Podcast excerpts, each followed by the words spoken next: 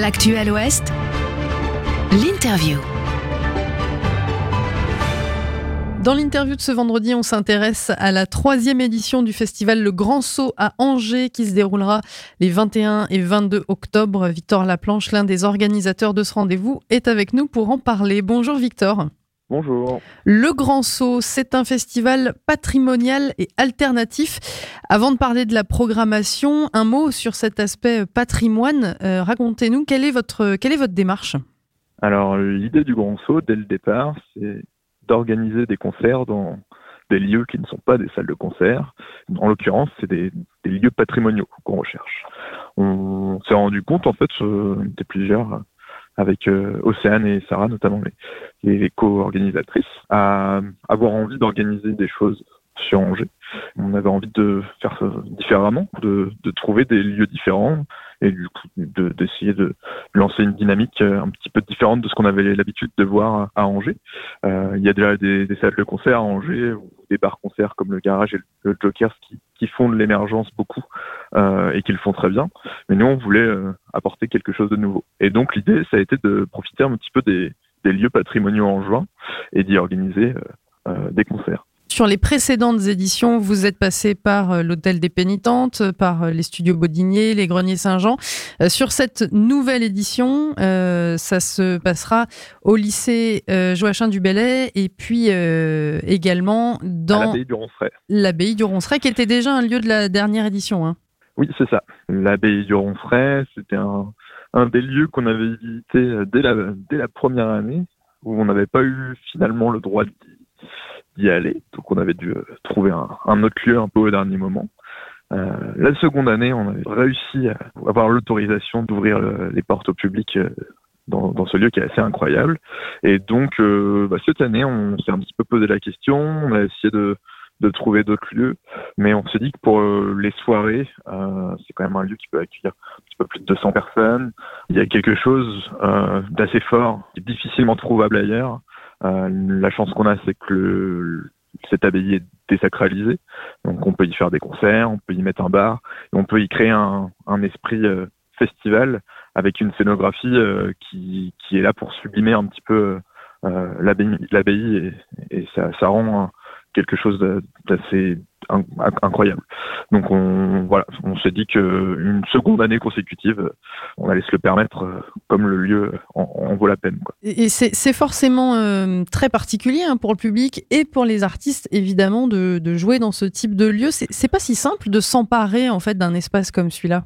Ben non non, justement c'est un peu euh, ce qu'on aime dans dans ce, dans ce concept, c'est qu'on programme et des artistes et les lieux. Donc, il y, y a un moment, on fait vraiment la programmation des deux. On va, euh, on va voir des concerts, mais on va aussi visiter des lieux. Et euh, on finit par se dire euh, quels artistes peuvent aller dans quel lieu. et pour le public et pour les artistes ensuite, de voir un concert dans ces conditions-là, forcément, ça crée une, une attention, une curiosité un petit peu différente aussi. Enfin, c'est ça que j'aime bien dans le fait d'aller dans des lieux patrimoniaux. On a l'habitude d'aller souvent dans des salles de concert. Euh, c'est pas qu'on en est blasé, mais voilà, il y a, quelque chose euh, un petit peu plus routinier. Là, tu arrives dans le lieu, tu ouvres les portes et, et tout de suite, euh, tu as les, yeux grands ouverts, tu découvres et il y a un groupe qui monte sur scène. Forcément, l'attention que tu, tu vas lui apporter sera un petit peu différente et c'est ça qui peut créer le, le petit moment de magie supplémentaire. Quoi. Les yeux grands ouverts, les oreilles aussi. On va parler de la programmation puisque vous êtes là sur une, une programmation qui est dédiée plutôt à, à l'émergence. Euh, on retrouve euh, dans votre prog de cette année euh, quelques artistes de la région. J'avais envie de parler euh, par exemple hein, de Bermude, de Miette également. Euh, et puis on a la, ce que vous avez appelé la Schlag Wave de Gwendoline. Eux viennent de Rennes. Il y a forcément un, comment dire, une attention particulière à la scène locale? Oui, oui, on a une attention particulière à la scène locale. L'idée du de la programmation du Grand Saut, c'est d'essayer d'aller chercher des, des artistes euh, qui, qui sont pas encore vraiment connus, euh, d'où l'idée d'émergence.